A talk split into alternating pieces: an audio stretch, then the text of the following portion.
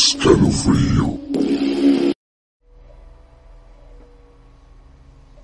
¿Qué tal amigos? ¿Cómo están? Muy buenas noches, espero que se encuentren todos muy bien.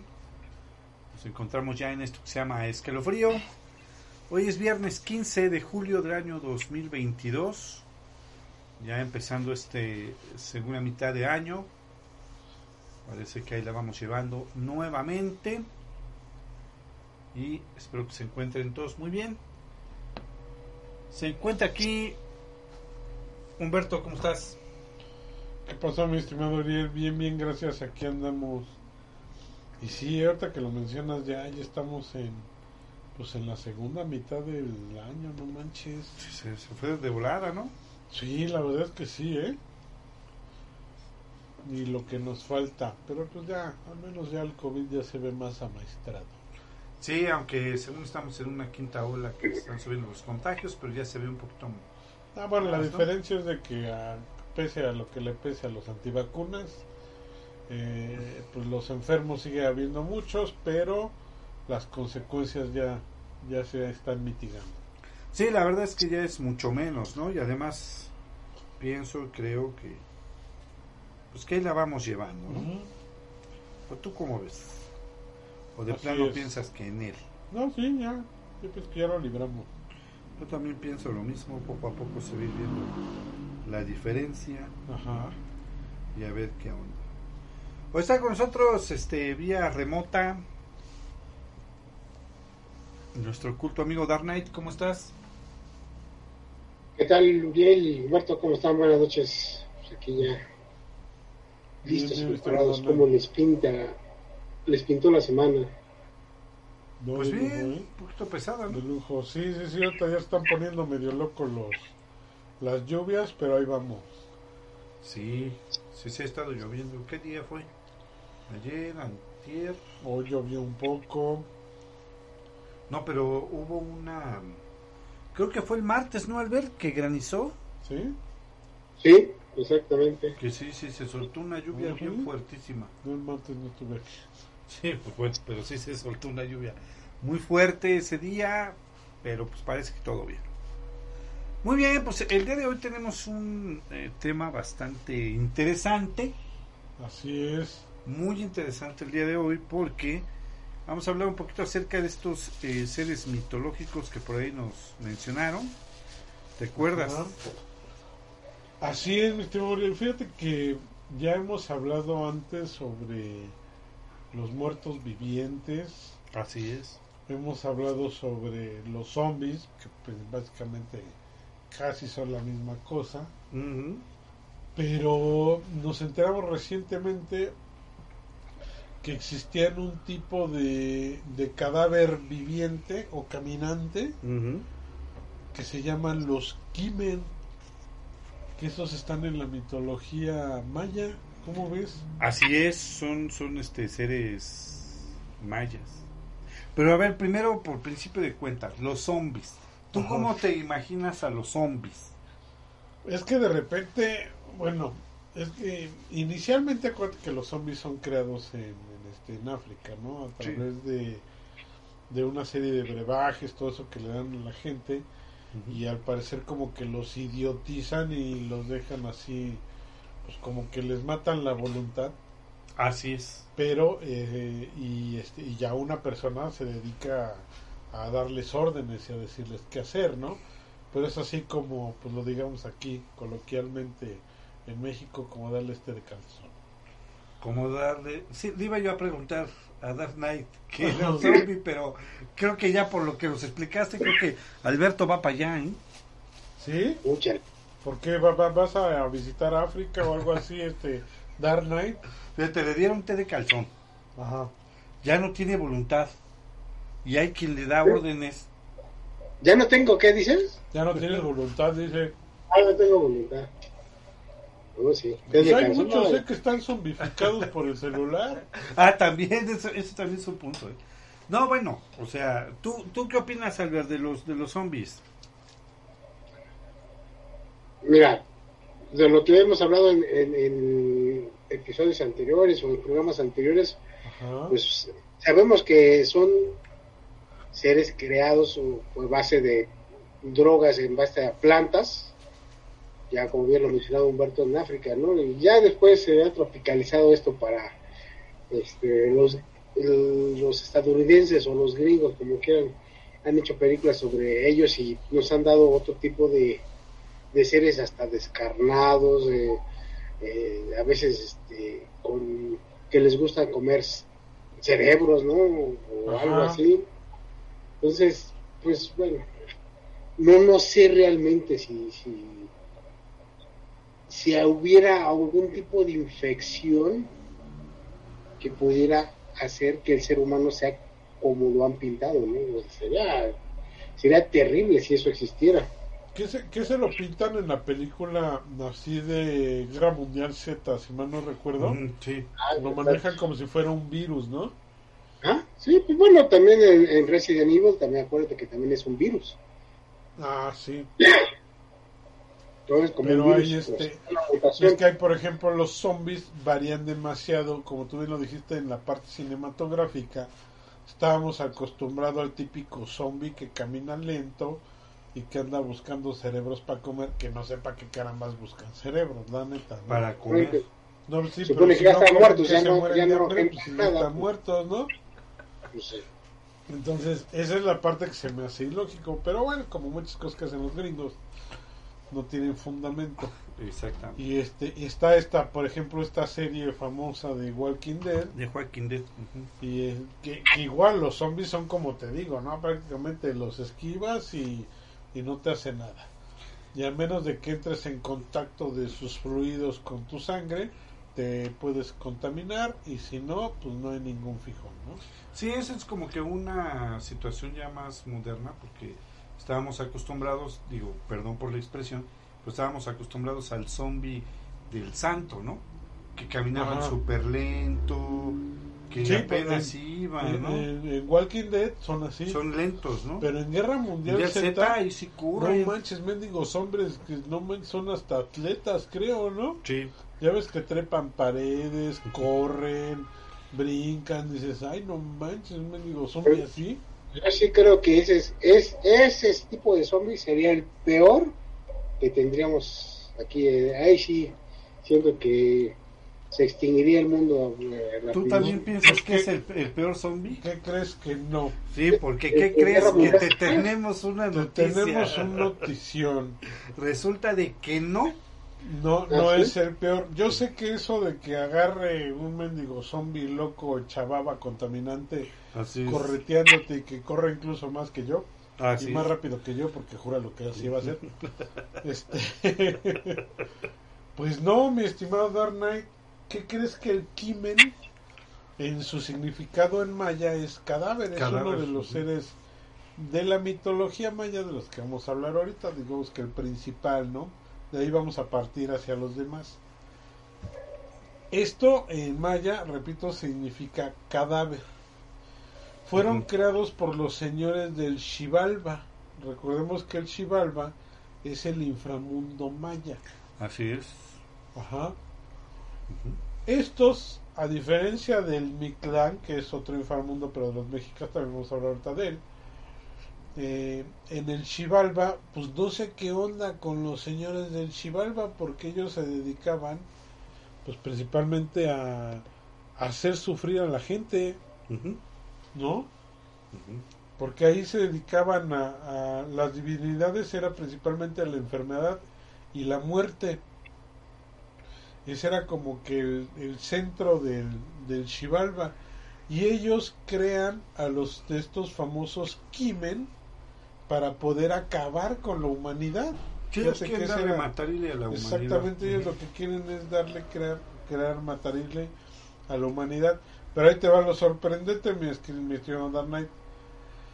Ellos, los Kimen, no necesitan morderte para infectarte. No.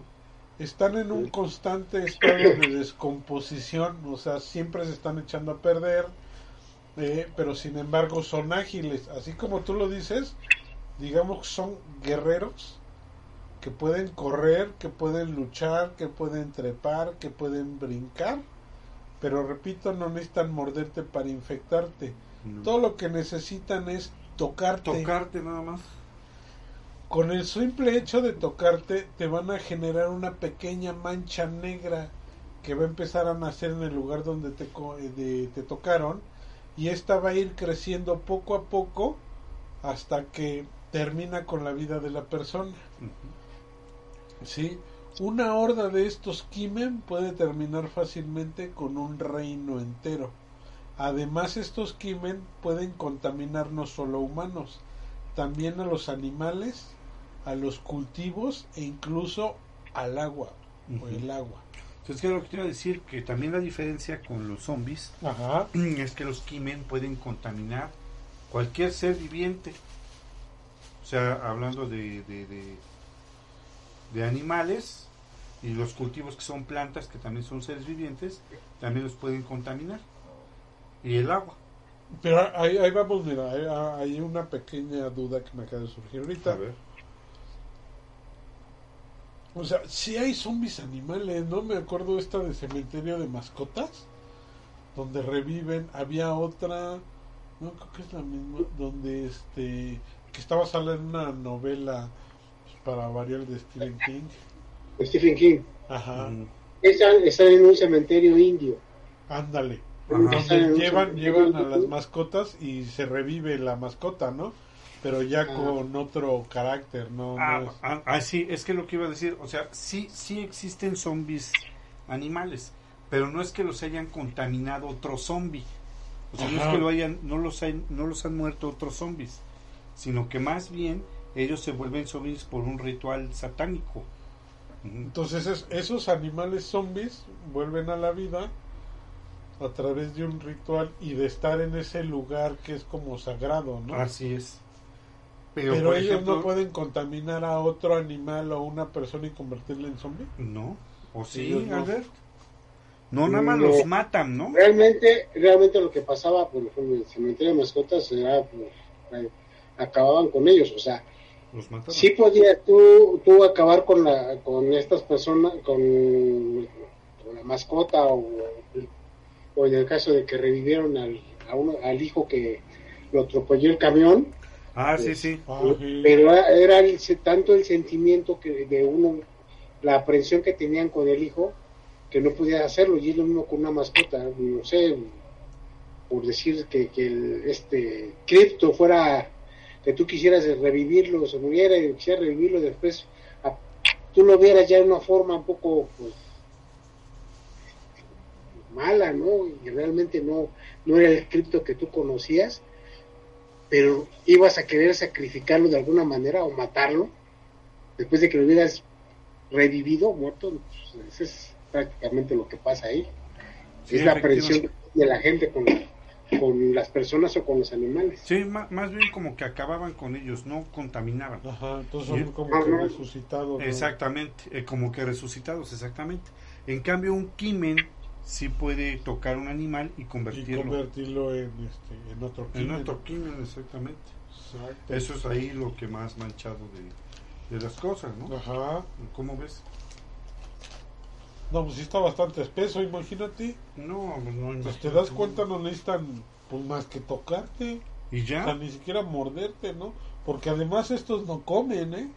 O sea, estos no andan correteando cerebros ni nada de eso. O sea, esos literalmente están buscando a seres humanos para terminar con para matarlos. Sí, efectivamente. O sea, eh, No por hambre, no, no por coraje, no, No. porque para eso fueron creados por los señores del Chivalba. los señores del Chivalba, que Ajá. realmente, pues no, no se sabe por qué querían acabar con la humanidad, ¿verdad? Pues yo creo que para, para no sé, pues para aumentar ahí el changarro o, o no sé qué onda. Sí, quién sabe. ok, continúa, mi querido Humberto. Eh, fíjate, bueno, hablando un poquito sobre el Chivalba, este se le conoce por las descripciones que se hacen de él en un libro muy famoso que se llama el libro del consejo o de la comunidad, Ok. que se descubre en una época posterior a la conquista española y es traducido por Fray Francisco Jiménez desde una perspectiva católica. Ok. Que quiere Sí. decir que puede tener ciertas variaciones, ¿no? Eh, de ahí que se refieren al Xibalba es conocido como el infierno. Más bien se asemeja mucho al infierno cristiano. Ajá. Que también en la Biblia el infierno cristiano no tiene una descripción así como tal, sino hasta la, La Divina, Divina Comedia, Comedia con Dante Dante, Alighieri. Alighieri, Ajá. que le da más o menos una imagen. ¿no? Exactamente. Sí, sí. Ajá. Entonces aquí es un lugar que es el inframundo de los mayas. Se conoce por este libro, eh, se llama, mejor conocido por nosotros como el Popol Vuh. El Popol Vuh. Ajá. Este lugar es constantemente eh, asediado por los temblores, digamos por los movimientos telúricos, Telúricos. Ajá. ¿Sí? y es gobernado por los Ajahuap, que son los señores del inframundo, los cuales crearon a los Kim. Ajá, ellos fueron los que dijeron. Exactamente. Ajá. ¿Cómo ves esto? No, pues está acá como cañón porque sí es como el, como digamos que pudiera ser el inframundo o el infierno que conocemos. Por eso estos señores, este, pues digamos alguna energía negativa, pues quieren darle chicharrón a, a la humanidad, ¿no? Sí. Aquí eh, realmente el Popol Vuh te, te narra, por ejemplo, un enfrentamiento que hay en los señores del Chivalba, entre ellos, de dos pares que son gemelos. Así es. Acuérdate que aquí empiezan a utilizar mucho los, los números divinos que le dicen. Uno de ellos es el 7, porque se supone que el Chivalba tiene 7 niveles. Uno de los gemelos se llaman eh, Junkame o Uno Muerte y el otro se llama Bukame, o sea, siete muertes. Siete muertes. Ajá. Sí, debido al escándalo que, este, que provocaban al estar jugando el famoso juego de pelota. ¿sí? y ellos son los señores principales del Xibalba. Entonces, te fijas, pues es 1 y 7 son como números cabalísticos, ¿no? Sí, para los. Ajá. Entonces, todo esto del Xibalba, eh, no sé realmente cuál era la intención de, de llenar el lugar de cadáveres, Ajá. ¿sí? Pero sin embargo, pues hablamos un poquito del Popol Vuh, ¿no? Ahorita como que estamos muy pegados a saber que que los mayas estaban principalmente en Yucatán, ¿no? Lo que se conocen como Cancún. Pero realmente recordemos que antes México, esto perteneció a México, antes México llegaba a pues, Guatemala y prácticamente hasta la mitad de Centroamérica creo que hasta poquito antes del Ecuador seguía siendo México. Fuimos es. perdiendo esos eh, esos Es- territorios territorio, que sí. actualmente es es conocido como Guatemala, que es también parte de, del territorio antiguo maya. Maya. ujú. Ajá, y en Precisamente ahí fue donde encontraron el, el, el del, del Chi- Sí, el Vuh lo, encontraron en un pueblo que se llama Quiché. Quiché, ahí en, en Guatemala, exacto. Así es un pueblo indígena guatemalteco, que es digamos que los que tienen mayor densidad de población ahí. Y este libro, pues es, ahora sí que tiene un, un, un invaluable valor histórico, y espiritual. Lo dicen precisamente, lo llaman como el libro, libro sagrado de los mayas. Así es, y ahí lo encontraron. Ahí lo encontraron y en el Popol Vuh habla precisamente de lo que es el Xibalba. Sí, ahí es donde lo, lo narran, digamos, ¿no? Ajá. Porque también, por ejemplo, este, lo que sí nos faltó aclarar en un punto de, la narración que teníamos es que la imagen que Dante Alighieri crea del, del infierno en su obra máxima La Divina Comedia no es algo que a él se le ocurrió, sino que él leyó y bajo los, los la lectura que tuvo acerca de los Antiguo Testamento, todo eso que estuvo leyendo, ¿sí? Él se hizo una imagen de lo que era el infierno y eso fue lo que él narró, pero realmente no fue una idea que él haya tenido porque se le ocurrió nada más, Ajá. ¿no? Sí, porque fue el único que hizo ilustraciones, ¿no? Porque Así la es. Biblia así como que, digamos que dibujitos, pues no trae. No traje, sí, exactamente. Sí, que de lo que él leyó, este, fue lo que él hizo, ¿no? Ok. Muy bien, ¿cómo ves mi querido Albert? Pues sí, finalmente estos seres mitológicos vaya que, que, dice Humberto, ya había leído yo algunas cosas y que decían que el que más resaltaba en ese, en ese mundo de Xibalba era Cacasbal, que era un, demonio que podía cambiar de forma e incluso meterse en la mente de los seres humanos y animales. Ah, fíjate. Esa usaba su poder para corromperlos y así poder quedarse con su alma. Sí, se supone que esa era la idea, o sea, finalmente, acuérdese que los mayas, ellos, como bien dice Marto, no, no, no, ellos no creían en un infierno, ellos nada más era el cielo, tierra y el Xibalba, nada más. Y si querían salvarse del Xibalba, pues tenían que estarse cuidando de todos estos seres. Ajá. Que, estaban en esa mitología. Entonces, dentro de esa misma seres mitológicos mayas que estaban dentro del Xibalba, que eran, pues, habían sido creados ahí, estaban los, los bofos, que eran seres con forma de hombre, cuyo cuerpo se encontraba cubierto de, de ampollas o de ámpulas purulentas que se estaba este, supurando. la piel siempre estaba en estado de putrefacción y llena de, y llena de gusanos, despedía un hedor terrible y eh, este es de que no dormía, ya que se ve constantemente atacado por animales carroñeros que intentan comer el cuerpo. Entonces, se fijan cómo la similitud del, del, del zombie con estos seres. O sea,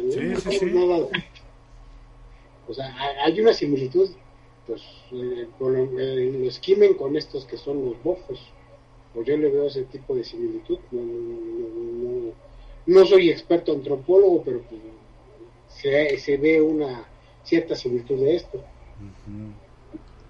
Ahora también teníamos a los, a los balames. Ah, estos seres cuyo aspecto recuerda a un hombre anciano una barba larga, aunque tienen, que tenían un rostro pues feo, de aspecto como de desahuciado, como si fuera un leproso, y son los guardianes de la tierra, desde los cuatro puntos cardinales. ¿Esos son los balames? ¿Balam? Balames, ajá, son los balames. Ah, Estos, la gente, o sea, el pueblo maya les hacía ofrendas para que protegieran sus cosechas de los desastres naturales. Claro se dice que la prolongación de su vida se debe a que se alimentan de las almas de los niños. Entonces se recuerda que todos estos pueblos eran, sacrificaban pues a los seres humanos, en este caso, si querías una cosecha buena, pues a lo mejor tenías cinco o seis hijos, pues tenías que sacrificar a uno para ofrecérselo a este Dios, ¿no? O a este ser, para que tu cosecha pues fuera no fuera atacada por algún huracán o lluvias, no sé, qué sé yo. Fíjate que está curioso porque otro que del Balam, yo no lo yo no lo ubicaba así como un ser mitológico maya. Balames. Primero que ajá, sí, no, pero es como que el el plural de Balam, ¿no? Sí, así es. Porque eh, me estaba acordando de que ya ves que hay una franquicia como de nieves o helados que se llama Chilimbalam. Chilimbalam. Y tienen como símbolo pues lo que parece ser un este un jaguar, un jaguar maya. Entonces yo pues tenía la idea de que a lo mejor era algo con cabeza de jaguar, ¿no? Cuando dijo lo de Balam y otra que me dice que es como un viejito, dije, no, pues no, nada que ver. No, pero se alimentaba de las almas de los niños, por eso. Y acuérdate que en Chilimbalam venden dulces y botanas. Pues sí. se alimentan de la salud de los niños. Exactamente, Ahora, uno de los seres todavía, creo que hasta más terroríficos que los Kimen, era, era este Cacasbal. Oye, raro el nombre, ¿no? Son con Cacasbal, que era peligroso, era uno de los seres más peligrosos y pavorosos de toda la mitología maya Casval era un demonio cuyo cuerpo estaba formado por los órganos de múltiples criaturas y en su cuello colgaban gran cantidad de testículos de animales. Ah, no manches. ¿Dónde? Ah, no manches, ¿a poco sí? Sí, tenía muchos pies y brazos en todo su cuerpo, el cual estaba cubierto de pelo, lo que le daba un aspecto pues, bastante terrible, ¿no? Pues era una mirada aterradora, incluso se decía que aquel, aquel que nace fijamente a sus ojos caería muerto al instante. Eh, era el que más terror infundía en los corazones de, de los, de los mayas, ya que tenía la habilidad de cambiar de forma y transformarse en todo tipo de criaturas horribles. Se alimentaba de los malos pensamientos, incluso podía hablar dentro de la mente de las personas, fingiendo ser su conciencia o incitándolos a cometer actos terroríficos. Ay, no manches. ¿Cómo ven al, al buen Cacasbal? No, está cañón, ¿eh? Está cañón, pues fíjate. Pero fíjate que en, Sí. e- en esa parte sí todavía lo pues sí considero como que más mendigo a los Kimen porque todos estos seres mitológicos es un ser mitológico. Y los Kimen realmente pues podían hacer ejército de esas cosas. O sea, pueden haber miles de Kimens rondando por todo Mesoamérica para matar a los humanos y aquí por ejemplo este lo que nos dice Dan el Cacasbal por ejemplo pues es nada más uno Sí, sí, claro. entonces el pues digamos que el echarse a toda la gente pues sí se tardaría Bueno, a ¿qué, comparación de un Kimen ¿Y qué me dices del Kumun Sots? ese que es Era como un vampiro. Fíjate, es una especie como de vampiro maya Ajá. y son descendientes del dios Kamazots. O sea, también son varios, no es uno. Ajá. A diferencia de los vampiros comunes, Ukumsots es una especie que es inmune a la luz del día. Órale. Mm. Además, esta especie puede regenerarse luego de ser decapitados o desmembrados. Ah, no manches. O sea, entonces, tú le ¿cómo los cortabas la cabeza y le volvía a salir. O la- a la cabeza le salía cuerpo y al cuerpo le salía la cabeza, Ya tenías dos, ya ¿no? como eran dos quimeras. como las quimeras. sí. bueno, ahora fíjate, a un, a este, a esto, eran criaturas inmunes al fuego, por lo que en Mm. algunas regiones eran considerados como dioses del fuego. Entonces chupaban la sangre y todo como vampiros, pero sí tenían muchas ventajas. Estos seres se llamaban los Ukum Sots. Y sí, sí estaban bastante agandallones. Ese también no creo que... Y, y luego si volaba peor, ¿no? Y luego si volaba peor, imagínate, no, si ya con eso ya no aguanto. No sé, está como... Como Pues raro. creo que de ahí son los metados aluches, ¿no? Sí, de hecho, Los, mayas, los aluches son como los duendes mayas, ¿no? son, como duendes mayas. Sí, exactamente. Yo Eh, creo que eh. esos... No. Pero, ¿y los aluches cómo serán? O sea, ¿como duendes? ¿O como el aluche, el- la mascota de tinieblas? No, de hecho eran como, como duendes. No son como duendes, pero lo, eh, lo que pasa es que el, al de tinieblas, es, por el tamaño, pues por eso le decían aluche, Ajá. porque son realmente, son, son, son de estatura baja. Ajá, pero son como, como duendes, porque inclusive eh, eh, eran eh, criaturas que habitaban los bosques. Pero además creo que creo que estos, aparte, pues, o sea, tenían, ocasionaban desastres naturales. O pequeños desastres naturales que eran capaces de controlar fenómenos como la lluvia, los truenos y las tormentas eléctricas. Sí, sí, eran como, tenían poderes como por el clima, ¿no? Ajá. Como controlando el clima. Pues ahorita no sé si han visto en redes sociales todo eso. Hay una, unos videos como que están tomando fuerza. De que no sé si apenas eh, hace un, un mes o unos mesecitos, pero muy reciente. Ujú. Estoy hablando de un mes, dos meses a lo mucho, si no es que menos. eh, quitaron la pirámide que estaba Ah, debajo sí, sí, de un sí. puente en Cancún. Sí, claro. Y se supone que ese puente eh, le habían pedido permiso a los aluches para construir ese puente. Y quitaron la pirámide, pero no quitaron el puente. Entonces ahorita mucha gente que cree en, este tipo de cuestiones de los aluches Dice que a partir de eso se han suscitado varios accidentes debajo de ese puente. ¿A Y que piensan o atribuyen a que son los aluches que cuidaban esa, que era su casa, esa, esa pirámide. Y, y cómo se llama, y están molestos por eso, ¿no? Aunque dicen que les pidieron permisos y que hicieron un ritual para quitar la pirámide de ahí.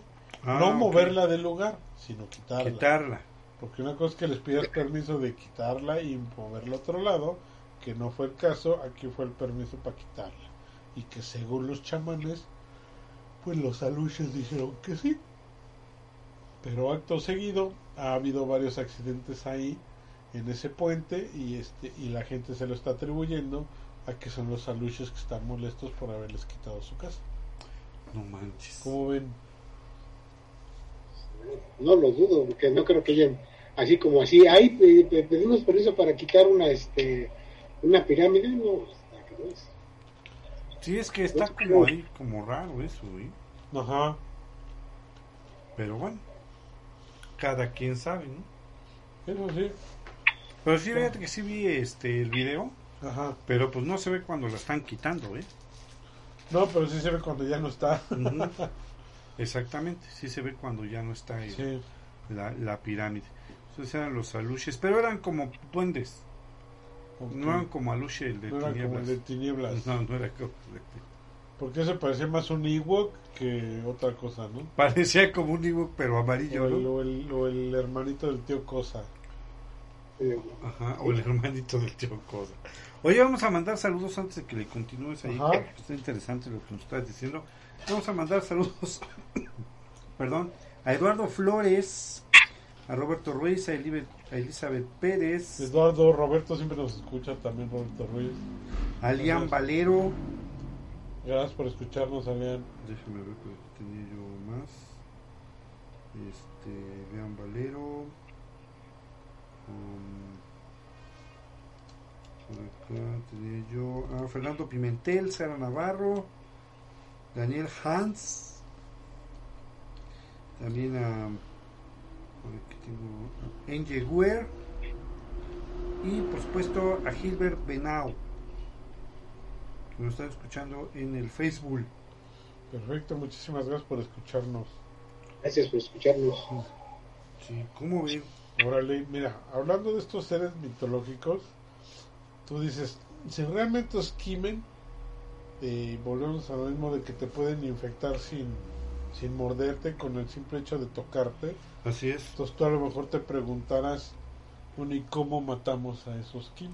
Sí, porque yo sí estoy preocupado, mano. Sí, Son- están son in- manchados. Ajá, ¿no? sí, sí, sí, porque son inmunes a, a que les cortes la cabeza, son inmunes a los disparos, son inmunes al agua bendita, al Ah, agua con cloro, al, al agua con bicarbonato, al sal de uvas picor. Es, a ver, es que eso está este- interesante.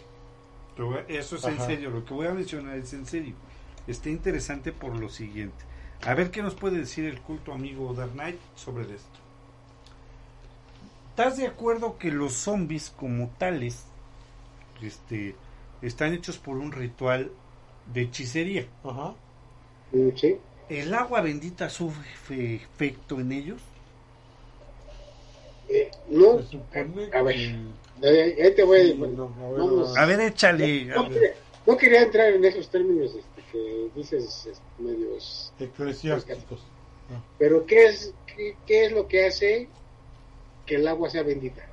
A, a ver, Pues que ¿has sabido cómo, cómo lo hacen, cómo hacen el ritual? Ajá, le piden a, a Dios. Y persinan el Hacen, agua. hacen una oración, Ajá, santifican el agua, el agua, es- y, y vámonos, ya, eso es agua bendita. sí. Eso es todo, nada más. O sea, meten las manos en el agua o en la pila y hacen una oración y bendicen el agua y vámonos. Ya con eso es agua bendita. Órale. O sea, ¿cuál es la diferencia entre un este entre alguien que hizo una, una santería o una hechicería? Están haciendo exactamente lo mismo, pero que perdón, ¿eh? no, igual voy a molestar a mucha gente, pero o sea, no, es- no, no sirve de nada. Bueno, vamos. Las, es creencia simplemente, de parte de la creencia de la gente, es la fe que tienen pero realmente, pues no. No, no, no, no sé. Yo siento que no sirve de nada que, que con agua bendita quieras parar. Ahora, recordemos, como bien dice Humberto, los Kimen, pues vienen de la cultura maya. Los- la cultura maya no tiene absolutamente nada que ver con la religión católica. Cuando llegaron estos españoles Gracias a aquí a-. a querer este, pasar de listos por conquistar todo, ellos metieron la religión a fuerza. Acuérdense que tuvieron que meter muchas de las cosas de, de- les costó mucho trabajo evangelizar a la gente. No podían, o sea, realmente no podían con las creencias que tenía el pueblo maya, el pueblo mexica, todas, no podían con eso. Entonces tuvieron que adaptar o tropicalizar sus dioses con los santos y con todo eso para que pudieran creer en ellos. Y es por eso que, digo, ahorita me voy a aventar a lo mejor otro round, pero es lo que dicen que este, lo que pasó con, con la Virgen de Guadalupe. Sí. Y realmente no podían, no, no podían evangeliz- evangelizar a, a- a- a la gente. Entonces tuvieron que hacer algo que pareciera como su deidad indígena, que se pareciera a la, Ajá. A, a la, a la Tonantzin Virgen la. y de ahí tomar algo para poder dominar a la gente. Eso Sí, así. eso sí. No hay de otra, o sea, no- Igual. la- si vamos a, los a las creencias an- antiguas, mucho antes de la religión, o sea, son creencias un poquito pues, es, raras, o sea, yo no creo que algo católico pueda contra un Cacalbán, por ejemplo, o contra un Kimen. Sí, no. Yo, Sí, como que son dos cosas diferentes, completamente aparte, es lo que tú dices, ¿no? sí, sí, claro. Sí, pero sí, sí, tienes razón, este. Sí, o sea, sí, no, Sí, tienes no razón. encuentro fallas en su lógica. Que pues, nos van a odiar por esos comentarios, pero sí. Casualmente lo que dice sobre la Virgen, todo eso, yo también pienso que es verdad. Porque casualmente la Virgen María que se vislumbra aquí en México es la primer Virgen morena. Antes de ella, todas eran güeras. Todas eran virgen rusas, ¿no? Yo creo. Ajá, sí, Ah, sí. Todas, güeras de ojos azules, casi, casi. Entonces, la- las vírgenes han aparecido o sea, en todos lados y sí, la verdad es que sinceramente la, la Virgen de Guadalupe es la, la mayor este, deidad cristiana que, que tiene millones de seguidores, mucho más que en otros que en que otras vírgenes. Pero y la fe que le tienen, mi- mis respetos para la gente que quiere o sea, sin ofenderlos, pero es muy, muy grande, muy grande, o sea, finalmente eh, eh, yo siento que, o sea, algo que te metes en tu mente, que dices, voy a salir, voy a salir, voy a salir, y estás en el rezo o algo, y con eso sales. Sí. Pues sí. Aquí realmente la Virgen de Guadalupe es, es intocable. Otro aspecto ya para soltar ese punto es, es de que las vírgenes que existen en Europa tardan bastantes años en canonizarlas. Tienen que demostrarse creo que al menos tres milagros después de que fallecieron y tardan años en demostrarse y en canonizarse. Y con la Virgen María, la Virgen de Guadalupe, perdón, con la Virgen de Guadalupe lo hicieron, pero express, ¿eh? Fue el trámite express y este y además era morena. Entonces, obviamente, pues están que los que le tienen mucha fe a la Virgen de Guadalupe, nosotros respetamos totalmente eso, nada más estamos poniendo lo que nosotros pensamos sobre la mesa. Y están los otros que dicen que gracias a eso eh, pues lograron someter a, muchos pueblos indígenas. Si, si lo ven de ese modo, si van, se echan un clavado en, en la historia, en la conquista y en la historia de México, antes de, o sea, los pueblos no eran tan fáciles de dominar, o sea, no, no podían. Sinceramente, los, lo- todos los frailes, los venían de España para tratar de evangelizar, no podían hacer, o Sí, sea, no. iban y tiraban ídolos, ídolos, y ellos los volvían a hacer. volvían a ser los ídolos y los volvían a hacer y los volvían a hacer y se escondían en el bosque, se escondían en otras partes para hacer sus rituales y ellos seguían haciéndolo y eso no les parece. A la iglesia católica no le parecía eso. No, aquí, aquí a grandes rasgos realmente, si tú ves la historia, eh, los españoles nunca conquistaron México. Los mexicanos se acabaron conquistando solos a ellos mismos. Sí, por diferencias que había y todo eso. Pero realmente al 100% nunca pudieron someter a México. Fue Sí, gracias a esa fuerza ideológica que lo lograron hacer. Pero bueno, sigamos hablando un poquito más sobre esto de la mitología de los Kimen y lo que está alrededor de ella. Adelante. Estamos diciendo que realmente, eh, ¿ustedes qué creen que puede acabar o atacar a los Kimen? Digo, porque obviamente si hubieran sido así tan indestructibles como, como nos los plantean aquí Si la hubieran- leyenda, hubieran pues realmente todo. existiríamos nosotros, ¿no? Hubieran acabado con todo. Obviamente hubo algo que logró detenerlos. ¿Sí? ¿Ustedes qué piensan que puede ser? Una arma normal, no sé, la espada de, El de Luke. Skywalker, la espada del augurio, este, luego- la espada de la mano del rey Midas, no sé, ¿no? Este Excalibur. No, porque si hubiera sido la mano del rey Midas, todos Los seríamos millonarios. Pues sí, es que pues, ya con eso ya... Este, pues mira, como son seres que se hicieron a través de dioses malignos, por llamarlos de alguna manera, sin ninguna otra situación tras de eso, pues me imagino que la solución debe de venir también de algún dios, ¿no? Pues no. que la a ver, que la Lo único que podía detener a un Kimen era el zip, así se le conoce. el de No, los no, archivos, sí. No es un programa de compresión de archivos en la computadora. No, no es ese. El zip se le conoce al rey de los venados. Fíjate, nada más eso existía en la mitología eh, mesoamericana. Esto échale. superan en magia y belleza al unicornio. Ya ves que el unicornio está, está categorizado, pues creo que en toda la historia, lo sacan en muchas películas, Harry Potter, hay este pues, caricaturas muy aburridas de unicornios. y es que no cómo decirlo. sí. Ajá. Pero aquí teníamos a un animal que superaba en magia y en belleza al unicornio.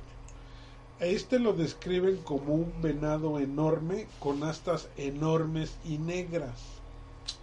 Era imperturbable, ¿Pero qué? imperturbable. O imperturbable. Ajá. Y era capaz de convertirse en niebla o en viento. Y tras de sus pisadas iba dejando pequeños grupos de flores blancas. Aquí se le conocía como el guardián de la naturaleza y de su equilibrio. Fíjate nomás qué impresión. Y pues sí, que está, que está padre inclusive hasta la imagen. Que era un venado, Sí, ¿no? Pues grande, que supera en belleza al unicornio. ajá. Imagínate, o sea, qué impresión de ver un animal. Qué bonito, ¿no? Sí, Sí, qué bonito, qué bonito. ¿Y por qué no sacaron una película de... En lugar de mi pequeño pony? ¿Sabes qué me imaginé cuando estaba yo leyendo la descripción del, del zip? Eh, no sé si recuerdan, porque ya son películas viejas, quien no las ha visto, véanlas. No sé si recuerdan la película de fantasía. Ajá, la Ah, sí, película sí. de fantasía que es de las pocas cosas buenas que ha hecho Disney, que las hizo con Cállate todavía- que está el Dark Knight que aquí. con las hizo ay, sí, va, se va a ofender. no te ofendas amigo eh que, No, que con las hizo todavía cuando vivía Walt, Disney y esta es una serie de videos que están inspirados en la música. Le ponían música a Clásica. Música clásica a los dibujantes y ellos tenían que imaginarse algo y después lo plasmaron en una animación, Así es. juntaron las dos e hicieron esta película que se llama Fantasía. Fantasía.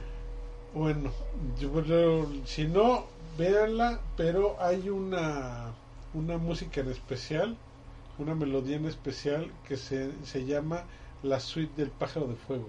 Ajá. No sé si recuerdan esa. Sí. Ustedes sí la deben que recordar. Bueno, en esa suite del pájaro de fuego, precisamente eh, eh, la música se torna alrededor de un volcán y habla de la primavera y de un venado que la acompaña, Ajá, sí, sí. ¿sí? Y Sí, sí. después de que el volcán destruye prácticamente toda la naturaleza alrededor, el venado ayuda a la, lo que sería como que la primavera a volver a, a poner verde todo el bosque. Sí, sí, ya me acuerdo. Entonces, eso es eso me vino mucho a la mente Cuando leíste la descripción. cuando estaba de- leyendo yo la descripción de lo que era el, el zip exactamente. Con la excepción de que, por ejemplo, el zip, entre su enorme cornamenta, tenía engarzado un panal de abejas de fuego. Ay, güero. Producían una miel que se parecía a la lava, un fuego líquido, como quieran ustedes verlo, ¿no? Esta miel era mágica, era capaz de curar cualquier enfermedad en el cuerpo, la mente o el espíritu.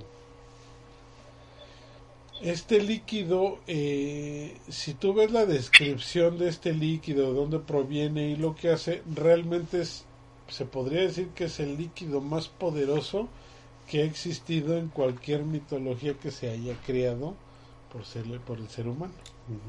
¿sí?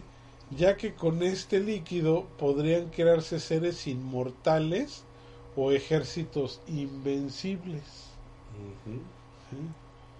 Solamente las personas puras de corazón podrían acercarse al rey de los venados para pedirle un poco de esa miel. Los que no eran puros de corazón y se acercaban a él, se veían envueltos en un intenso fuego que los consumía hasta hacerlos cenizas. No manches, ¿no? Pues ¿Cómo ya. ves? Pues está del cocol, ¿quién se va a poder acercar ya ahorita? Pues no sé, alguien con una zanahoria, algo así, ¿no? No, es que iba yo a decir cuando estabas leyendo de cómo, Ajá. cómo hacerlo, y yo decir, pues, es que de chiquito Dark Knight hubiera, se hubiera acercado. Pero ahorita ya no, ya está Pero bien no- maleado. Sí, ahorita-. Ya ni, ni tú, Uriel. Nadie. Ya están más quemados Nadie- que ni con Tepesco. Sí, ya. yo, yo sí, ¿eh? Yo, que soy, sí. yo soy puro y blanco. Sí. Tomás. sí, pero tú como el Tomás. Ojo puro y blanco, chico. No, ahorita yo creo que ya nadie se pudiera Sí, acercar no, para pues nada. ya nada. O sea, ya valimos en esa parte también. Bueno. No, aquí hay una leyenda que cuenta que una horda de Kimens Ajá. estaban arrasando con todo un pueblo. Pero un joven llamado Ajbe se presenta frente al rey de los venados, al Zip, y aunque realmente él sabía que tenía un pasado oscuro, que no era puro de corazón, él estaba dispuesto a entregar su vida con tal de salvar a miles de personas, entre ellos niños y mujeres, que los cuales pues ya ante la horda de Kimens pues ya tenían sus momentos contados, ¿no?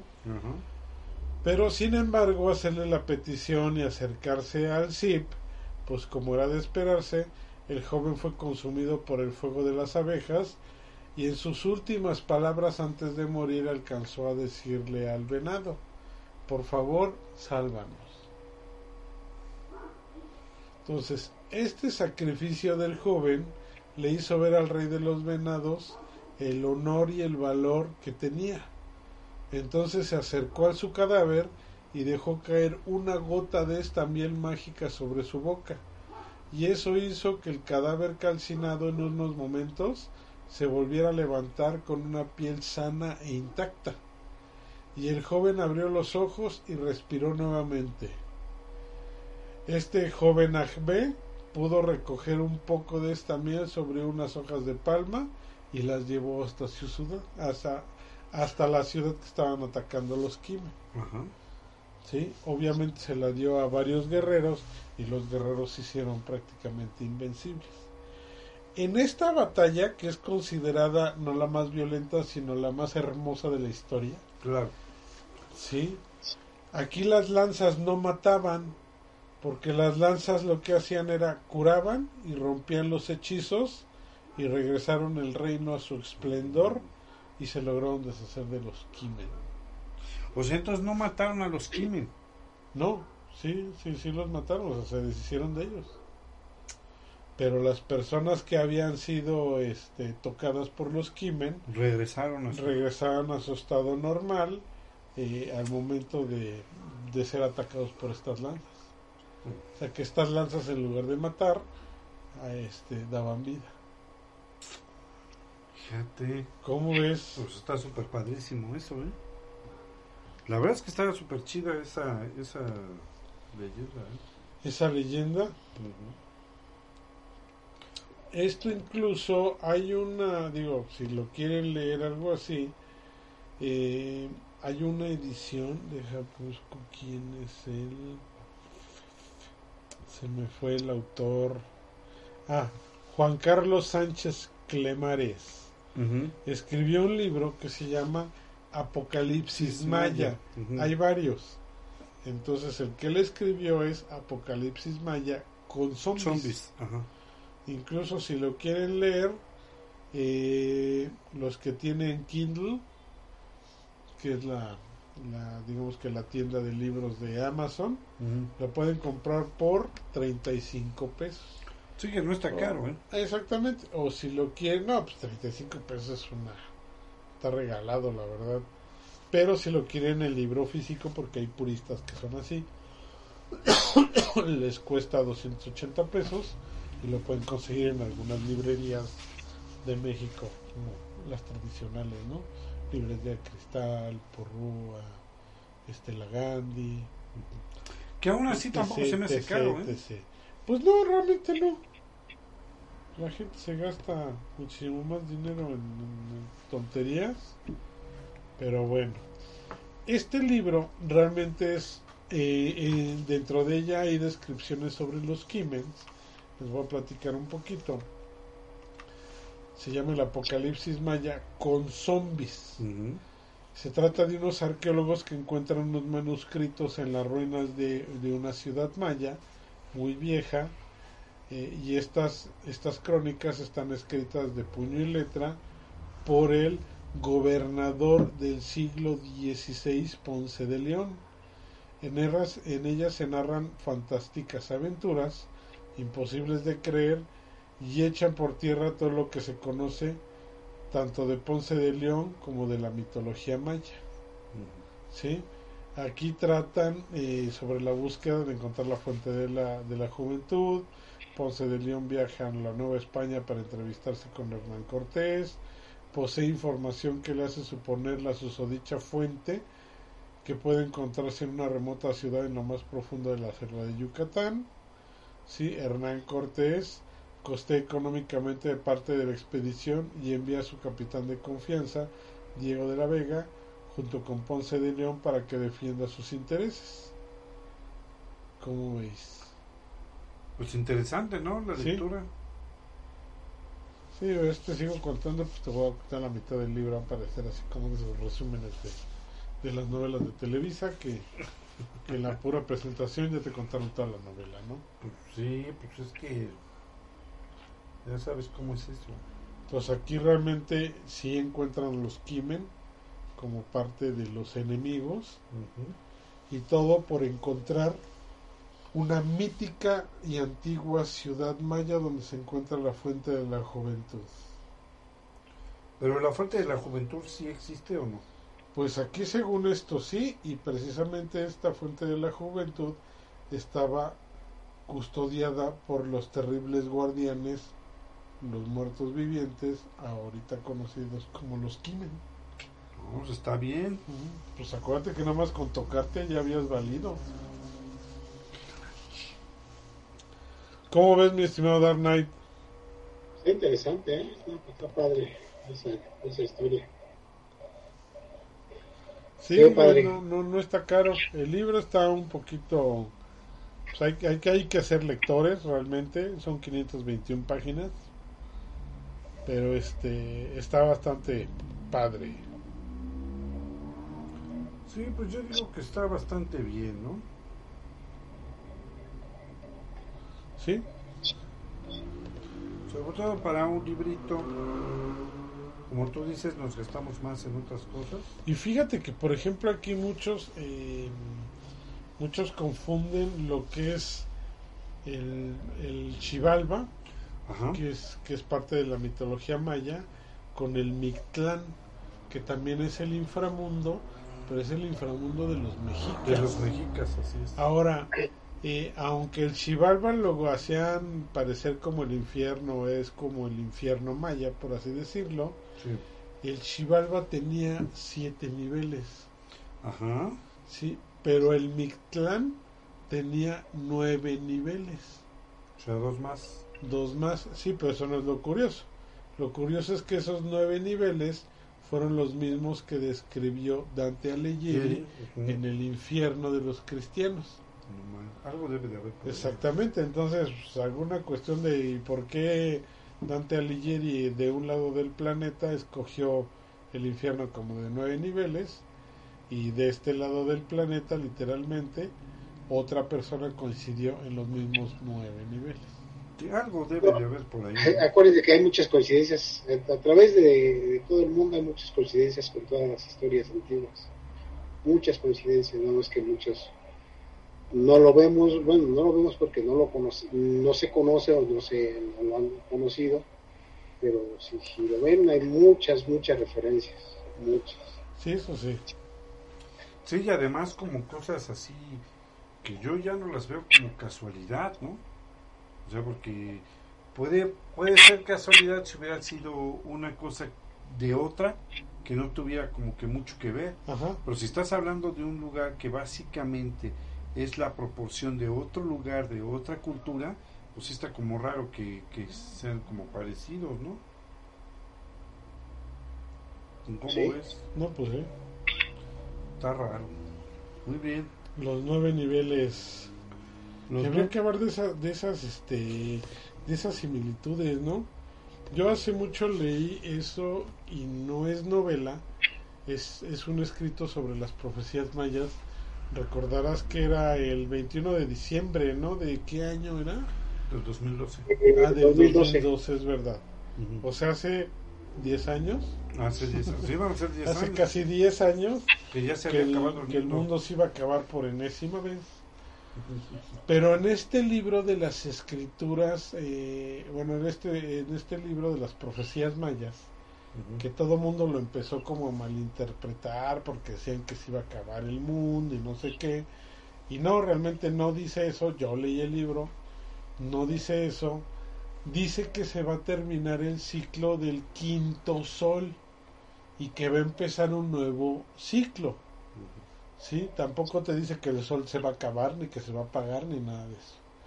Entonces, por eso se dice en el calendario, bueno, en la piedra del sol, conocida inicialmente como el calendario azteca, se cree que el de en medio es el sol y los cuatro que están alrededor son sus sus cuatro antecesores por así decirlo entonces ahorita nos encontramos en el en el ciclo del sexto sol entonces aquí en este libro increíblemente los mayas te describen todo ese suceso pero te marcan a una persona que ellos reconocen como Pacal que es reconocido como Pacal aquí en, en los mayas, en, en las ruinas de no Chichen Itza, ¿cómo se llaman aquí las que están en, en Tabasco?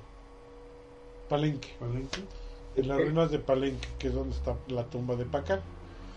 Bueno, todas las, las afirmaciones y aseveraciones que se hacen ahí, las medidas de las pirámides y muchas cosas concuerdan mucho con lo que son las pirámides de los egipcios.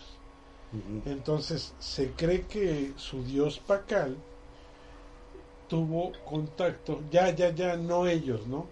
No ellos, sino ya nosotros analizando la similitud que tienen los mayas con los egipcios, se cree que lo que fue su dios Pacal fue la misma persona que les pasó ciertos conocimientos a los egipcios para construir sus pirámides y hacer otro tipo de edificaciones. dado que literalmente estamos pues, de un lado al otro del mundo y existen demasiadas similitudes. Sí, además no tenían cómo acercarse. Exactamente. ¿no? Y había incluso ellos, eh, la cuenta larga, la cuenta corta, están basados en ciclos solares. Ahorita ya sabemos que el máximo solar y mínimo solar es cada 11 años, Cada 11 años. que son ciclos solares que avientan muchísima radiación y, y energía fotónica a la, a la Tierra.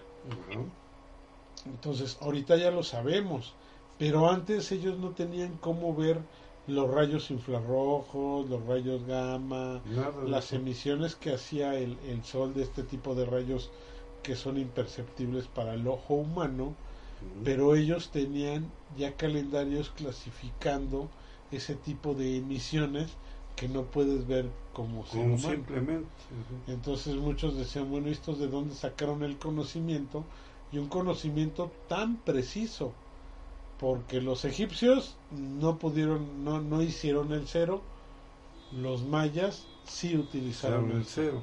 Y el cero hasta la fecha sigue siendo casi casi un número mágico y la capacidad astronómica que tenían los mayas era pues la más grande, podría yo decir, de, de todo el planeta en aquel entonces. Fíjate. Eran, eran precisos, exactos en todo. Su calendario, no vamos lejos, su calendario que ellos utilizaron hace miles de años es más exacto que el que utilizamos ahorita, ¿Y por qué ocupamos ese calendario por entonces? culpa de los romanos. Pero eso es otra historia, como dice doña Chonita. Sí, sí, sí, no, ya después de que los griegos, que acuérdate que era un pueblo oculto, son conquistados con por los romanos, que era un pueblo bárbaro, se empieza a hacer la mezcla de culturas, eh, posteriormente pues todo eso empieza a influir a lo que vino vino para acá, ¿no? Ajá. Con España, pues, finalmente aquí el derecho que se maneja en México está basado en el derecho romano. Entonces, pero pues esa es otra historia. Y creo que no es de escalofrío, sería de arca. Sí, de hecho, un poquito más. Ajá. Pero está bien que lo menciones para que Sí, sí, tengamos sí. los datos. Para que tengamos ya la noción de, de dónde es eso. ¿De qué es? Pues de sí, qué es Pues simplemente todos los soles, todos los soles, todos los planetas, planetas, todos los planetas están basados en, en dioses griegos. Sí, y este y todos los todos los meses del, del año están nombrados en base a emperadores romanos. Ajá, sí, sí, sí, sí, fue la, la influencia romana. Exactamente, entonces Este toda fue- la influencia romana está aquí marcada. Posteriormente hicieron un ajuste hace como 400 años, donde hay un calendario, creo que es 400, 500 años, donde se comen como dos o tres semanas de un mes y a partir de ahí, gracias a la a por orden eclesiástica de uno de los papas, eh, ya se genera el, el famoso año bisiesto. Sí, para, para ponernos Para al poder, corriente. ajá, ¿no? para poder ajustarnos, porque ya después pues ya era un, un desbarajuste su, su desmadre de calendario que tenían los romanos. Sí, efectivamente, que mejor nos hubiéramos quedado con el calendario que teníamos. Con el maya, ¿verdad? Ese sí estaba Sí. rifado. Y con el... ¿Y por qué no lo volvemos a implementar? Pues sí, vamos a hablar ahorita ya con, con este con nuestro presidente López Obrador. Y vamos a decir, ya que vas a quitar el este El horario de el verano. horario de verano, que sí la neta no sirve más que para marearnos, eh, ¿cómo se llama? Pues también hay que implementar el calendario maya y, y si es posible, pues también la religión de los mayas, ¿eh? Porque recuerda, bueno, no de los mayas, de, ahí sí sería de los aztecas, De los de aztecas. los mexicas, perdón. ¿Por qué? Porque acuérdate que en el cielo, en el Mictlán, hay cuatro cielos, pero no hay infierno. No, no hay infierno. No hay infiernos.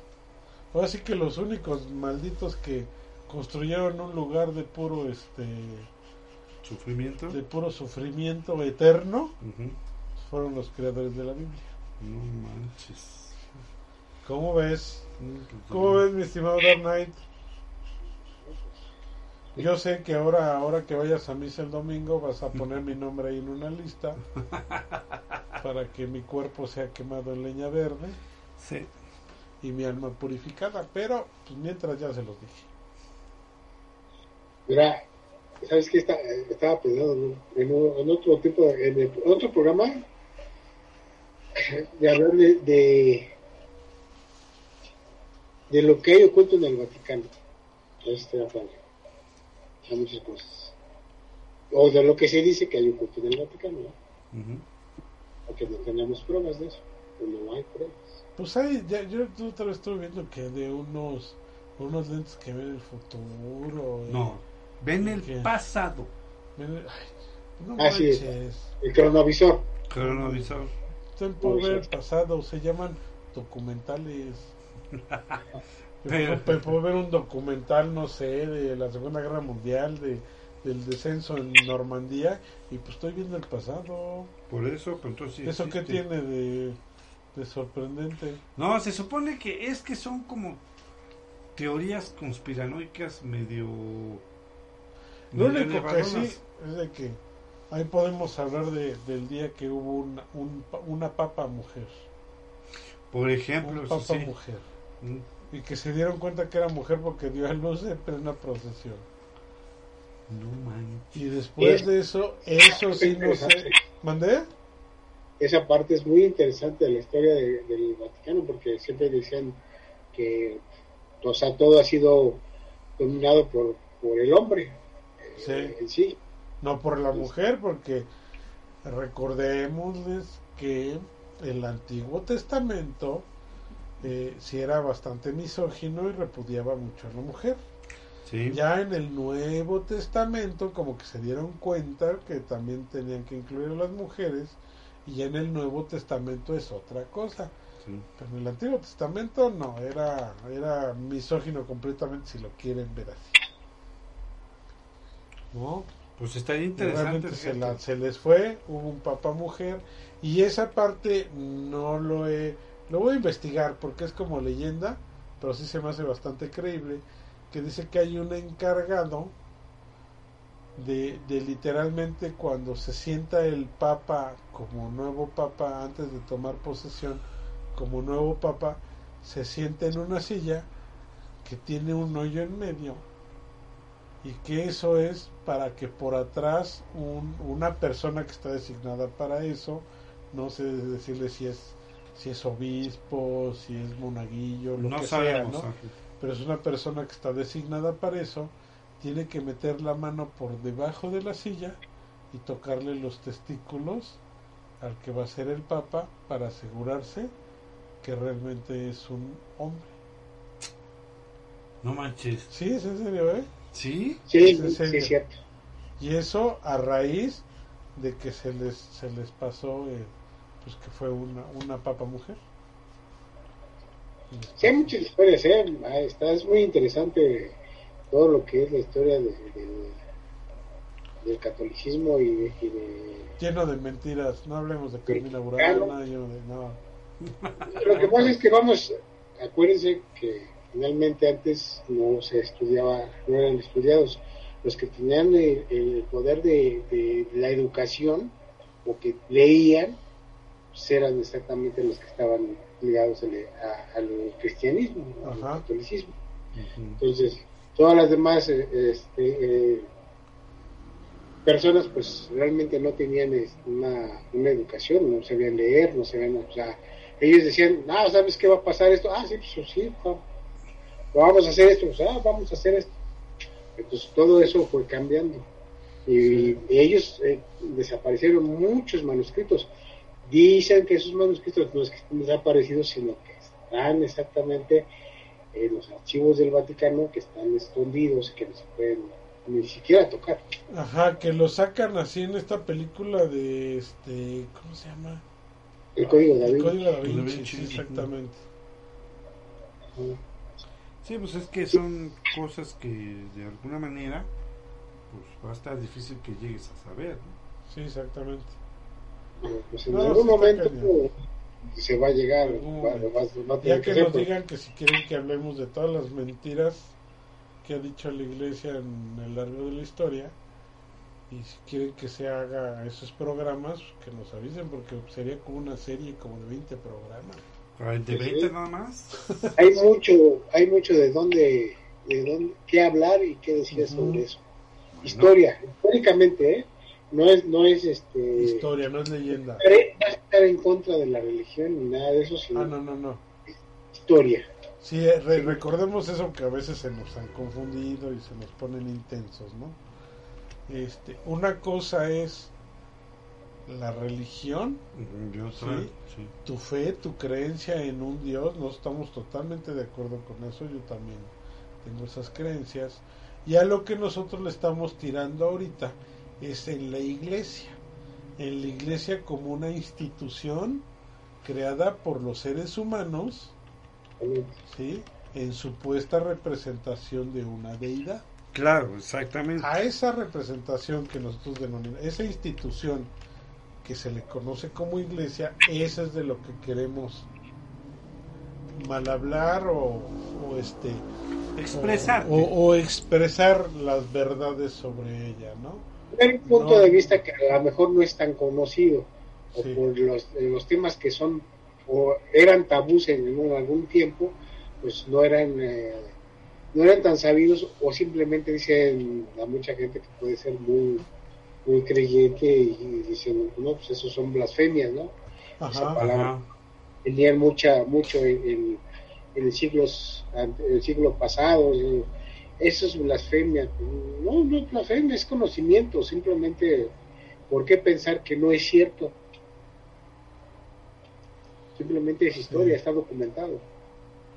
Así es. Sí, son cosas que están documentadas, que no estamos inventando. Bueno, a lo mejor Dark Knight se inventa muchas cosas, pero en esta ocasión no. O sea, ya son Entonces cosas hay que que están... invitar al Darius, él vivió varias. Pues ahí se da dando... Ahí fue con el Kinder ahí con, Con el. Knight, ah, sí. Ah, sí, ¿verdad? No, si fue a la primaria con Adolfo Hitler. Si fuera peor, imagínate cuántas veces recursó el Kinder para ir a la primaria con Adolfo Hitler. No, eso Porque lo reprobó, ¿eh? ¿no? Reprobaba bolitas y palitos 1 y 2. Sobre todo palitos. Eso fue lo que más reprobó. Muy bien. Pues bien, pues fíjense que está esto todo muy interesante. Yo creo que nos falta tiempo para hablar de más seres mitológicos Además, seres mitológicos de los mayas. de los mayas, porque sí es una cosa. ¿Sabes de qué que- estaría bueno? No sé si alguna vez hemos hablado de eso, de los cráneos de cristal. No, no que es algo que encontraron en este. En, ¿Cómo se llama? En, la, en las ruinas mayas. Ajá. Los cráneos de cristal, uno está exhibido, si mal no recuerdo, en Francia. Que piensan que son. Que piensan que tienen algún tipo de poder mágico. Que Eso ya lo descubrió Indiana Jones en su última película. Sí, el reino de la calavera de Ajá. cristal. Pues está basado en eso, ¿eh? Sí, está, o que sea- adelantándoles un poquito, se supone que son unos cráneos de cristal. Es un cráneo que encontró una niña de un expedicionario y es el cráneo de una mujer, pero es un cráneo hecho perfectamente una réplica de un cráneo, incluso con la mandíbula móvil. Y se dice que incluso con la tecnología con la que contamos ahorita es imposible hacer una réplica de ese este De ese cráneo.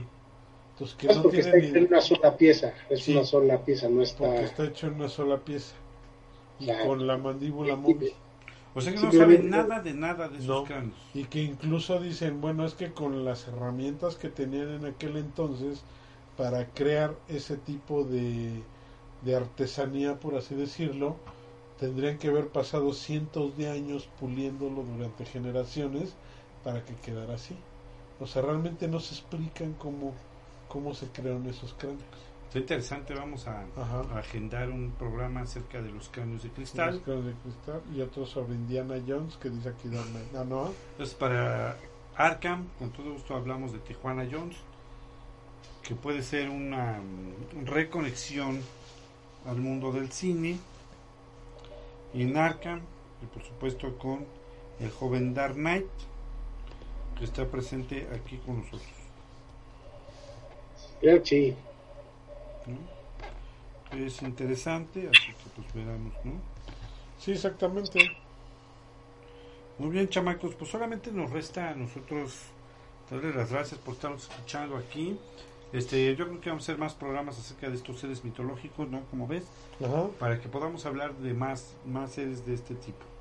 Sobre todo de los mayas y de ese tipo de misterios que siempre nos llaman la atención eh, con situaciones del pasado, ¿no? Muy bien, pues nada más les recuerdo que dentro de ocho días, es día 22 de julio, nos toca Arkham y vamos a hablar, vamos a tener un programa hablando de Depredador, Depredador, ok. ¿no? Este, los cómics, las películas y por supuesto la nueva película que se viene, que según Dark Knight va a ser un hitazo en taquilla y una de las mejores películas que va a presentar este década de los 2020, ¿no?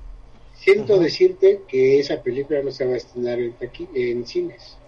No, Esa película se va a estrenar en plataforma, en Star Plus. me lleva el tren. Así que, pues, no va. Al cine no va. La- lo- ah, sí, pues es que es una nueva película de Depredador. Ah, donde sale supervivencia de... de ¿Cómo se llama? De una chavita, ¿no? Están, están, obviamente ya saben que todo pasa en Estados Unidos, en un pueblo donde hay tribus este, indias. Estamos hablando de una época en la que todavía había tribus indias en Estados Unidos. Ok. Ok. Que está basada, no dicen la época, pero se supone que es, eh, no sé, pues, a, a sobre, ¿qué será? 800 Ajá. espero que sea 1900, así que debe ser el siglo XVIII, yo creo. El siglo XIX, creo. Ok. Pero mm, sí, la, en sí la, la película no va a ser estrenada en, en, en cine, sino en la plataforma de Star Plus. De Star Plus. Órale, qué Bueno, loco. pues está bien, yo digo que está bien. Mientras la podamos ver, pues no hay bronca, ¿no? Eso sí. Qué loco, sí. Porque pues de eso se trata, pues, si no, ¿para qué o cómo, no? Si no, ¿para qué? ¿Cómo ven? No, pues bien, excelente. Muy bien, pues entonces nos vemos dentro de 8 días para hablar de Depredador. Y dentro de 15, un programa de escalofrío dedicado a Japonesia, a Japón. Vamos a hablar de los lugares más embrujados de Japón Ah, su mecha. aquí en escalofrío. Va. Vas a hablar de los seres, de los seres, este, pues que serán los demonios de Japón, también. ¿O Pues en este momento el los, joven Dark los Knight lugares embrujados. los lugares embrujados, pero en este momento levantó la mano mi querido Dark Knight para hablar acerca de los demonios japoneses, que con todo gusto le hacemos un espacio en ese programa para que abarquemos todo lo, lo del país de Japón, ¿te parece? ¿Está bien? Sí, está, bien, está padre. Órale pues, muchas gracias. Mi Pues querido gracias a ustedes. por estar aquí con nosotros. Gracias, gracias y pues buenas noches. Espero que tengan buen fin de Perfecto. semana. Excelente fin de semana para los dos. Cuídense harto.